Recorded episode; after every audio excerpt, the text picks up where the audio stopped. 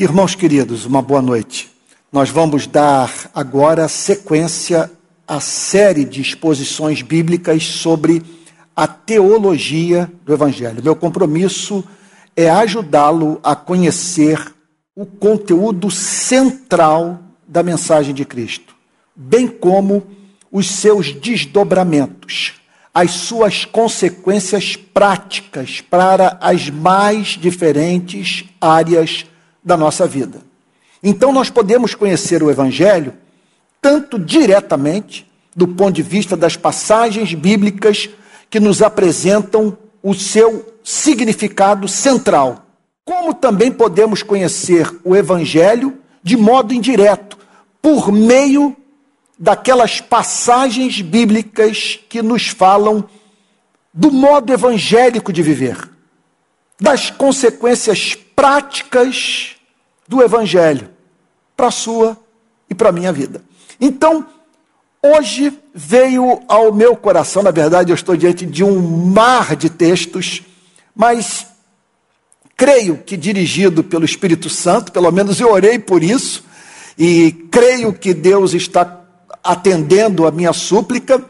É, veio ao meu coração o desejo de falar sobre o conteúdo do Evangelho a partir da teologia da oração, do que Cristo nos ensinou sobre o tema da oração, da mulher e do homem em comunhão, mediada pelo Evangelho com o seu Criador.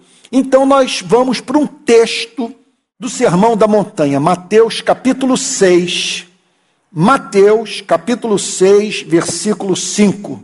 É Jesus, portanto, falando sobre oração na perspectiva do Evangelho, tratando do tema sob o ângulo do impacto da assimilação da mensagem do Evangelho na nossa comunhão com Deus. Então vamos lá. Mateus, capítulo 5, perdão, capítulo 6, versículo 5. E quando orarem, e aqui está o Senhor Jesus tratando do tema mais importante da vida: o relacionamento íntimo da criatura com seu Criador. Quando orarem, o que fazer? Quando formos movidos a falar com Deus. Não sejam como os hipócritas que gostam de orar em pé nas sinagogas e nos cantos das praças para serem vistos pelos outros. Em verdade, lhes digo que eles já receberam a sua recompensa. Então, Jesus trata do tema sob a perspectiva é, do uso pecaminoso da oração, que é possível a oração se transformar numa provocação à santidade de Deus, de ser repulsiva aos olhos do Criador.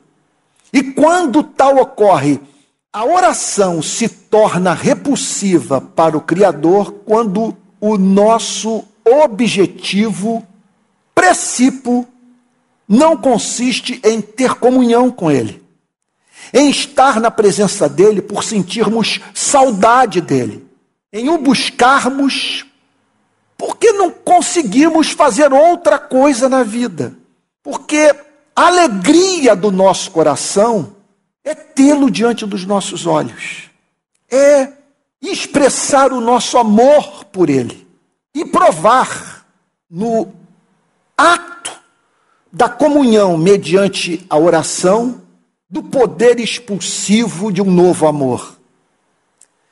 De no momento da súplica, da adoração, do louvor, das ações de graças, da petição, o nosso coração se encher daquele amor que expulsa as paixões inferiores, que rivalizam com o chamado de Deus à santidade e que só podem ser expelidas do nosso espírito mediante o contato com um amor maior, que faz com que essas demais paixões percam encanto, deixando assim de exercer fascínio sobre nós.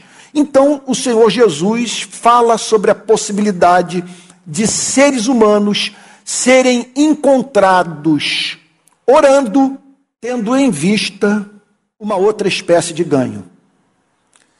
Em vez de se tornarem famosos nos céus, usarem a oração para se, para se tornarem famosos na terra. Olha o que, que o nosso Salvador diz. Eles gostam de orar em pé nas sinagogas. Eles são encontrados nas sinagogas, porém, posicionados no momento da oração de uma tal maneira que a congregação, a assembleia, os ali presentes, se certifiquem do fato que estão diante de uma pessoa de oração. Portanto, é possível usarmos a instituição religiosa para conquistarmos aquilo que poderia ser conquistado de uma outra forma: visibilidade, respeitabilidade, portas abertas pelo simples fato de pessoas nos terem como gente profundamente religiosa. Jesus percebeu isso nos seus dias. Eles gostam de orar em pé nas sinagogas e nos cantos das praças. Eles escolhem o lugar que lhes dê maior visibilidade, a fim de auferirem do ato da oração essa espécie de, de benefício, esse ganho social. É claro que nós estamos falando aqui, Jesus está, está tratando nessa passagem é, dos pecados da religião, das iniquidades que se fazem presentes no ambiente das instituições religiosas. É uma espécie de comportamento que só pode ser é, encontrado no templo. Então, há pessoas que buscam isso, repito, de outros modos. Aqui, Cristo descreve a cultura da religião dos seus dias. E ele pôde observar pessoas orando de, mo de modo oco, vazio, indiferente, quer dizer, demonstrando total falta de intimidade com Deus, uma vez que elas não eram encontradas buscando a Deus pelo prazer de estar na sua presença, mas sim de serem vistas diante dos homens a orar como se levassem Deus a sério, tivessem Deus em autoestima e se interessassem de fato pelo relacionamento íntimo com o Criador. Então, prestemos atenção no fato de que é esse, essa espécie de, de cumprimento da norma religiosa, meu Deus, até mesmo do ponto de vista daquilo que é cerimonial, que tem a ver com as disciplinas espirituais, que, que veja que tudo isso pode ser usado para obtenção de um ganho pecaminoso. Eles gostam de orar em pé nas sinagogas e nos cantos das praças para serem vistos pelos outros. Em verdade, lhes digo que eles já receberam a recompensa. Qual foi a recompensa que eles receberam? Eles receberam a recompensa de se tornarem candidatos a uma eleição para o diaconato ou para o presbiterato, falando aqui do ambiente da igreja presbiteriana. Eles passaram, portanto, a ser mais respeitados, mais honrados. Eles, então, eram vistos por Cristo, auferindo benefício temporal é, da prática de uma disciplina espiritual. Portanto, Jesus descreve a experiência trágica desses homens, porque ao não fazerem da comunhão íntima com o Criador a meta do momento da oração, eles não eram ouvidos por Deus. Suas orações não tocavam corda do coração do Pai. O único retorno que eles obtinham era essa obtenção de visibilidade proveniente da observância dessa prática religiosa. Em verdade lhes digo que eles já receberam a sua recompensa. Quer dizer, é, é uma loucura o que Jesus descreve. Eles estão diante do Criador único dos céus e da terra, do Deus onipotente, que exerce controle soberano sobre tudo aquilo que ele criou. Portanto, eles estão perante um ser amabilíssimo, doce, misericordioso e que, caso ouça a nossa oração, fará por nós o que nós não somos capazes de fazer por nós mesmos. Nos oferecerá aquela espécie de socorro que só podemos obter nele, e, e, e muito mais do que isso. Porque a maior alegria dessa comunhão com Deus é a presença dele. É você poder dizer: o pardal encontrou casa, andorinha, ninho para si, onde acolhe seus filhotes, mas eu, os teus altares, Senhor dos exércitos, Senhor dos exércitos, Rei meu e Deus meu. Em vez, portanto, deles se deliciarem na contemplação da beleza de Deus, em vez de oferirem, quer dizer, o retorno que pode ser obtido nessa comunhão com Deus, porque Deus tem promessas para aqueles que o buscam. Batei, abrir-se-vos-á, buscai, achareis, pedi, dar-se-vos-á. E essa é uma, esse é um chamado, essa é uma, é uma promessa que atinge as mais diferentes esferas da nossa vida. Então, em vez deles receberem da parte de Deus aquilo que de antemão Deus quer dar aos homens, em vez de terem comunhão com Deus, o que Jesus diz que tudo que eles obtiveram foi essa ridícula recompensa de serem vistos diante dos homens. Ganharam visibilidade. Quer dizer, cresceram em respeitabilidade. Essa, portanto, é uma é um modo, esse é um, portanto, um modo de orar que não é mediado pelo evangelho. Observe que como, meu Deus do céu, isso é muito sério. O que o Senhor Jesus está dizendo é que é possível pessoas serem encontradas orando sem terem nascido de novo.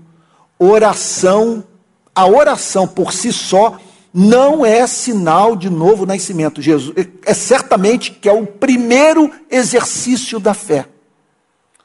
Uma pessoa tem um encontro com Deus, se converte, se, ela retorna por, para o seu Criador em arrependimento e fé, ato contínuo ela é encontrada orando. Repito, é o primeiro exercício da alma regenerada, é a oração, fruto da fé. E aqui Jesus está falando sobre a possibilidade de pessoas não regeneradas serem encontradas orando até mesmo fervorosamente. Elas estão de pé, estão com as mãos levantadas, estão fazendo suas, suas longas orações, impressionando a Assembleia. Conseguiram a sua recompensa. Aí vem o verso 5. Jesus, a partir do verso 5, fala sobre o modo de orar mediado pelo Evangelho. E ele diz: Mas ao orar, o que significa orar no espírito do Evangelho, a partir da compreensão do Evangelho de Jesus Cristo. Jesus diz: entre no seu quarto. Ele está, obviamente, é, estabelecendo um contraponto para a oração, essa oração é, que é descrita pelo verso 5 como hipocrisia pura, expressão de uma desonestidade espiritual. Então ele fala sobre entrar no quarto. É claro que esse entrar no quarto pode ser algo literal. É claro que o amor por Cristo, ou o conhecimento do Pai por meio da revelação do Filho, pode nos levar a entrar no quarto, literalmente. Porque podemos ser vistos por Deus, buscando nos isolarmos de tudo e de todos, a fim de estarmos exclusivamente na Sua presença, sem distração.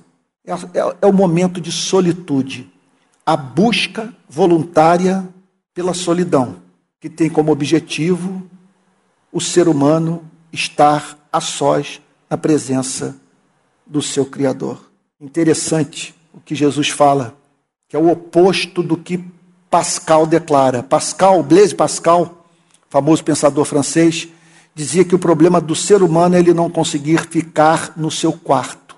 Ele não consegue ficar sozinho no seu quarto porque ele é forçado a se ouvir. E a última coisa que ele quer na vida é tomar conhecimento da vacuidade da sua existência. Aí Pascal diz: quando ele vai caçar, ele não quer a presa, ele quer caçar. Tudo que ele quer é estar envolvido com alguma coisa que lhe permita não ter contato com o seu próprio coração. E aqui Jesus afirma que o regenerado ele é encontrado no seu quarto, porque ele não tem problema em ouvir a voz do seu coração, uma vez que no seu quarto ele não apenas se torna exposto à experiência de ouvir a voz do seu coração, ele se torna exposto à experiência de ouvir a voz do Criador, que serve de contraponto para toda voz de desespero capaz de emergir no momento de solitude. Então Jesus diz: entra no seu quarto, ou seja, isso pode se dar numa montanha, isso pode acontecer na beira de uma praia. O que ele está falando é o seguinte: faça com o propósito de estar em comunhão íntima com o Pai. E longe, obviamente, de é, nenhuma intenção de transformar esse momento de intimidade com Deus em momento de autopromoção. Os pecados da religião. Mas ao orar, entra no seu quarto e fechada a porta, olha que coisa bonita, fechada a porta, a ideia é o pai ouvir a sua oração. A ideia é a, é, é a mente absorta na glória de Deus. E, ao, e fechada a porta, ore ao seu pai. É maravilhoso saber que o Senhor Jesus não diz para que os discípulos orem a Deus, porque Pai é o nome cristão para Deus. Então ele está dizendo o seguinte: quando você entrar no seu quarto e fechar a porta, lembre-se que você está diante de um ser doce, amoroso, misericordioso, que você não poderia estar se dedicando à tarefa mais santa, mais bendita, mais bem-aventurada na vida. Em outras palavras, falando de uma forma negativa, nós podemos dizer o seguinte: é um boicote à nossa felicidade deixar de orar. Porque se isso é verdade, que ao entrarmos no nosso quarto com o propósito de orar e fecharmos a porta, nós vamos nos deparar com esse ser infinito em amor, absolutamente amável. É inimaginável deixarmos de orar. Então, ora seu pai que está em secreto. Ele não está dizendo que você vai sentir essa presença, embora isso possa ocorrer, e é natural que você o deseje. Mas o que ele está dizendo é o seguinte: quer você sinta, quer não, o pai está em secreto que, que é impossível uma pessoa dar um passo na direção de Deus sem se deparar com Deus ardentemente desejoso de a encontrar. Fechada a porta, olha o seu pai que está em secreto. E seu pai que vem em secreto, que o contempla. Quer dizer, o pai que vem em secreto, o pai que consegue decodificar o seu pensamento, o pai que se sente adorado quando você está dentro do seu quarto, o glorificando pela sua majestade. O pai que enxuga suas lágrimas quando, movido por arrependimento, você apresenta a ele a sua confissão. O pai que acolhe suas palavras de gratidão quando, após fechar a porta, passa pela sua cabeça as orações ouvidas, os livramentos dos quais você foi objeto, as inumeráveis bênçãos, recebidas muitas das quais que não constaram no seu momento de súplica. Quando ele diz que o Pai vem em secreto, ele está falando do Pai que interpreta o anseio do nosso coração, que ouve a nossa petição. Então, o Pai que está em secreto é o Pai que o vê em secreto e ele o recompensará. Veja só, na sinagoga, nas praças, uma recompensa, visibilidade diante dos homens. No quarto fechado, uma outra recompensa. Deus tornado visível para o Espírito. A adoração recebida. O perdão concedido. As ações de graças acolhida, acolhidas. A súplica registrada no coração de Deus. E acima de tudo, a recompensa mais gloriosa é a manifestação da sua presença é quando, no momento da oração, no quarto, com a porta fechada, o perfume de Cristo é exalado. O Pai que está em secreto lhe dará a recompensa. Então, esse é o modo cristão de orar. É a busca deliberada pela solitude, a certeza que nesse momento de solitude o contato se dará com um ser amabilíssimo, é bom estar na sua companhia e que é impossível alguém o procurar e não o encontrar. Ele está em secreto. Ele vê em secreto. E aí o Senhor Jesus, em conexão a isso, declara: e ele é galardoador, como diz Hebreus 11:6, daqueles que o buscam. Ele lhe recompensará, de uma forma ou de outra ou dizendo que não vai ouvir sua oração porque você não sabe o que você está pedindo. Que orar não é levar Deus a tomar consciência dos, das nossas necessidades. Orar significa ajustarmos os nossos desejos aos desejos do coração de Deus, de modo que a oração se transforme no monólogo. E nós peçamos a Deus aquilo que de antemão Ele quer nos dar. É o exemplo maior disso é Jesus no jardim do Getsemane. Pai, tudo te é possível.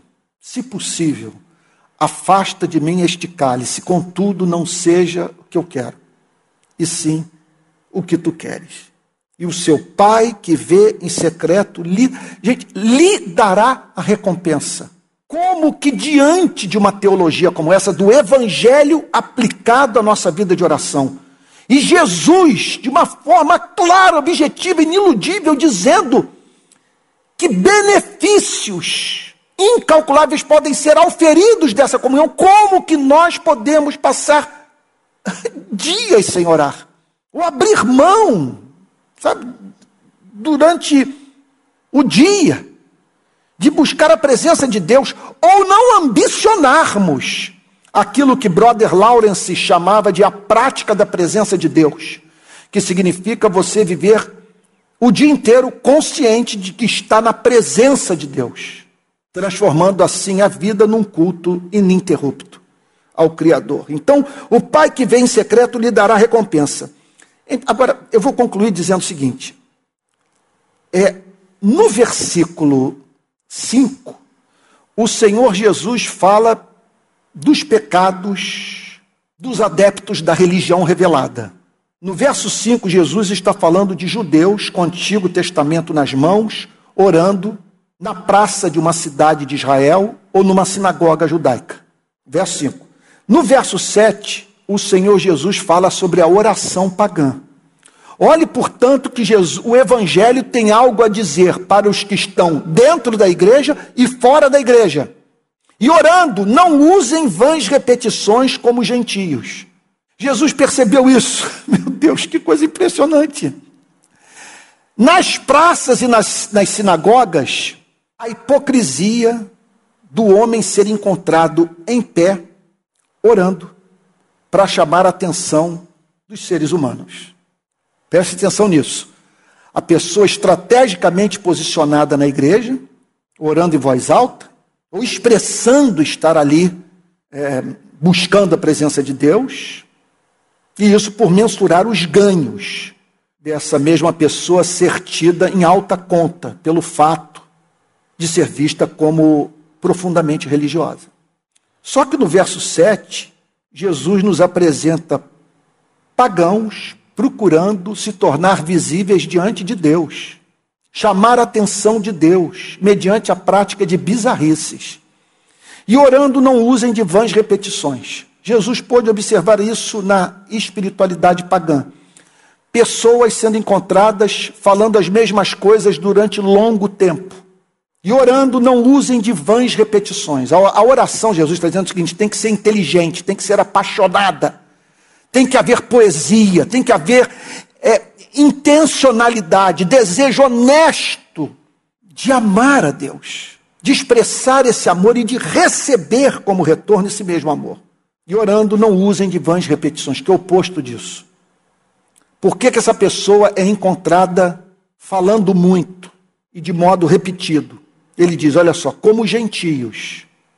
Quem são gentios? Os que se relacionam com Deus, buscam se relacionar com Deus sem a mediação do Evangelho, da palavra de Deus. Os gentios são aqueles que se relacionam com Deus sem Bíblia, sem revelação, sem a palavra do Criador. Esses são gentios. E porque eles não têm acesso à revelação, porque tudo que eles sabem, quando sabem, é sobre as pistas que Deus deixou da sua existência na sua criação, eles se relacionam com Deus a partir da contemplação da natureza, da, quer dizer, do conhecimento que eles podem oferir do, por meio do contato com a criação. Agora, eles não têm aquilo que Calvino chamava de os óculos da revelação. O que eles veem é uma imagem difusa. Eles não conseguem decodificar o que lhes está sendo comunicado. E tudo isso sob os condicionamentos impostos pelo pecado, de modo que ou essa pessoa se vê diante de um avô celestial, um Deus que, por ser bom, nos permite ser muito maus, ou ele se relaciona com um Deus que mais se parece com essa imagem bíblica do diabo. Por quê? Ele é gentio, ele não tem a revelação. A sua busca pela comunhão com Deus não é mediada pela palavra de Deus. E por isso, por isso, ele, ele projeta um Deus que, para ouvir a sua oração, exige da parte do homem aquilo que eu acabei de chamar de bizarrice, sandice, que Jesus chama de comportamento vazio porque eles pensam que pelo muito falar serão ouvidos. Eles pensam que pelo muito falar serão ouvidos. Vamos parar para pensar nessa teologia. Eles pensam que pelo muito falar serão ouvidos. Para uma pessoa chegar a uma conclusão como essa, é que ela elaborou uma teologia que põe o ser humano em contato com um Deus que não é o Pai, que está em secreto, que vem em secreto que nos recompensa. Acima de tudo, dando a Ele próprio a nós. Essa pessoa está diante de uma projeção humana. Eu não serei ouvido se eu não me comportar de modo a arrancar a bênção que eu procuro de Suas mãos. Para que Ele me ouça, é necessário que a oração seja longa. É necessário que ele se impressione com o meu comportamento. Jesus está dizendo o seguinte: isso aí é comportamento pagão. Então, observe essa assimetria da mensagem de Cristo. Ele tem algo a dizer para aqueles que estão perdidos dentro das instituições religiosas. E ele tem algo a dizer para aqueles que estão perdidos no paganismo àqueles que estão perdidos com a Bíblia em suas mãos, e aqueles que estão perdidos em razão do fato de, de tentarem se relacionar com Deus sem a mediação da Bíblia. Agora, observe que o fato de ter uma Bíblia não significa que aquele que ora terá comunhão com Deus mediada pelo Espírito da Bíblia. E falando de uma forma mais específica, pelo espírito do Evangelho. Então, eles presumem que pelo muito falar serão ouvidos. Jesus está dizendo o seguinte: olha, tirem isso da cabeça de vocês. O Pai é capaz de interpretar os gemidos de vocês. O Espírito Santo é capaz de interpretar os gemidos inexprimíveis de vocês. O Pai é capaz de lhes conceder aquilo que não constou na súplica de vocês. O Pai é capaz de. O Pai é capaz de entender o que está por trás de uma oração que se resume ao simplesmente ao crente dizer: Senhor, tem misericórdia de mim, filho de Davi, compadece de mim. Senhor, eu estou afundando. Eu me lembro de uma vez que eu estava em Arral do Cabo, num barco, a uns 200 metros da areia da praia. 200, talvez menos, 100 metros. E o meu filho, Pedro, na época, com uns três anos, subindo uma duna. Nisso sai de dentro de uma mansão, num lugar chamado Prainhas, em Arral do Cabo, perto do Pontal da Atalaia, um Doberman. Eu não tive reação. Eu só vi o Doberman partir na direção dele. Eu não, eu, olha, não deu para pensar, não deu para orar, não fazia sentido eu, eu, eu, eu me jogar na água. Simplesmente é, é, era um Doberman indo na direção do meu filho. E quando ele chegou perto dele, a um metro, dois metros, ele surpreendentemente parou e voltou para casa. Eu não me lembro de ter orado. Não deu nem para levantar a mão pedindo misericórdia. Mas eu não tenho dúvida que minha oração foi ouvida. Porque o meu medo, minha angústia, todos os sentimentos que afloraram naquele momento foram interpretados pelo Pai como uma súplica não verbalizada e transformada hoje em ações de graças por aquele extraordinário livramento que me ensinou importante lição da teologia do Antigo Testamento. Se o Senhor não guardar a cidade, em vão vigia a sentinela. E o Senhor Jesus conclui a mensagem dizendo: Não sejam, portanto, como eles, não sejam como os pagãos. Agora, olha o corretivo que o Evangelho dá. Porque o pai de vocês, por que, que vocês não devem ser como eles? Porque vocês têm um pai. Porque o que Jesus está dizendo é o seguinte: eu vim da glória enviado pelo Pai para os convencer que Deus não é o diabo, para ajudá-los a confiar na bondade do Pai. Então não sejam como eles, em razão daquilo que eu lhes ensinei sobre Deus. Eu os ensinei a chamar Deus de Pai, a confiarem no Pai, a se relacionarem com Deus doce, amoroso, descomplicado. Um Deus que não é caprichoso, um Deus que não é inconstante, que não é incerto. Não sejam, portanto, como eles, porque o Pai de vocês sabe o que vocês precisam até mesmo, antes mesmo, perdão, de lhe pedirem. Sabe o que vocês precisam antes mesmo de lhe pedirem. Por que sabe? Porque ele é onisciente. Mas, mas se formos pensar nessa declaração, no espírito da mensagem, o que está sendo dito é o seguinte: ele sabe porque ele os ama.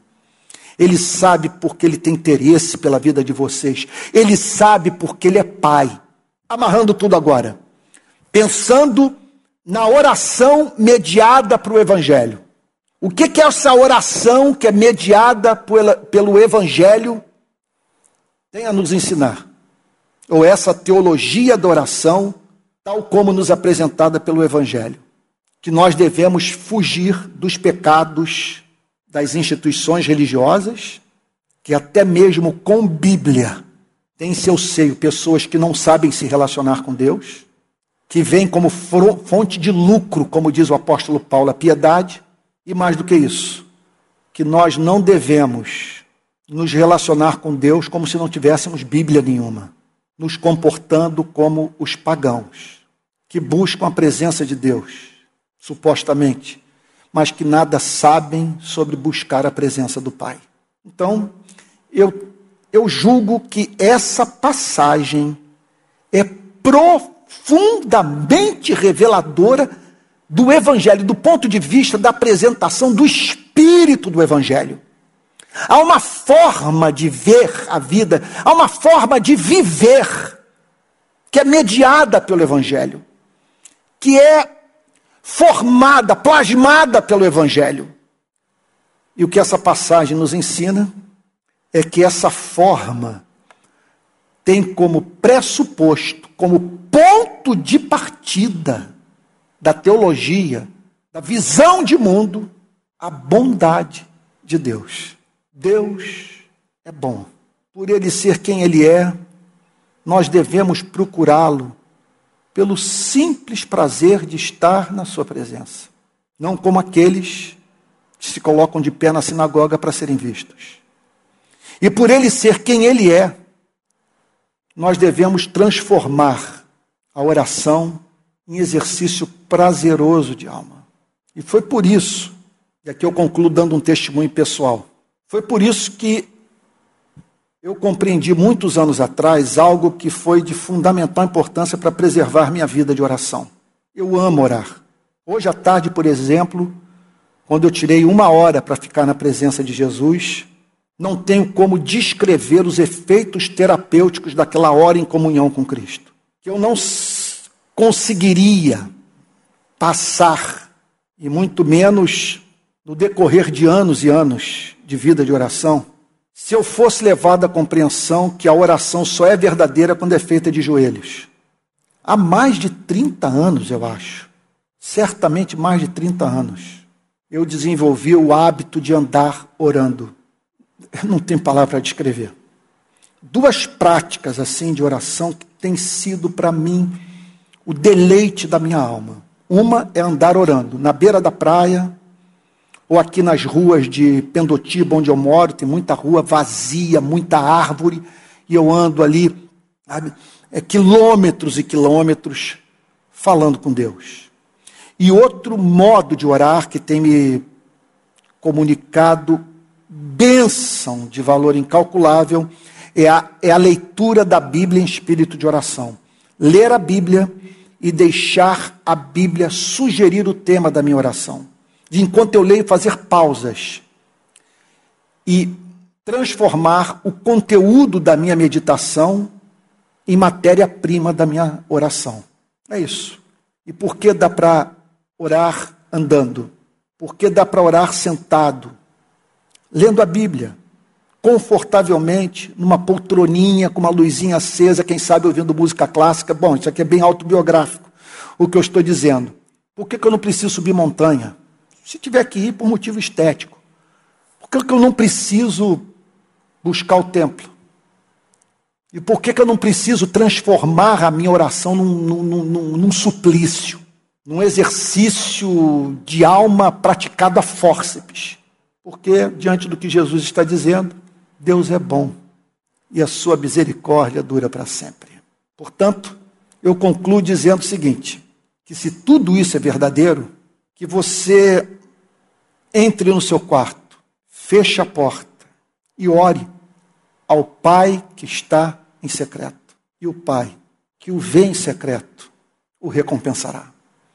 Fique com Jesus, uma boa noite. Isso, gente. Não consegui terminar oito e meia para ver o, presidente da República falando. Vamos ver o que está rolando agora. Deve estar tá sangue jorrando.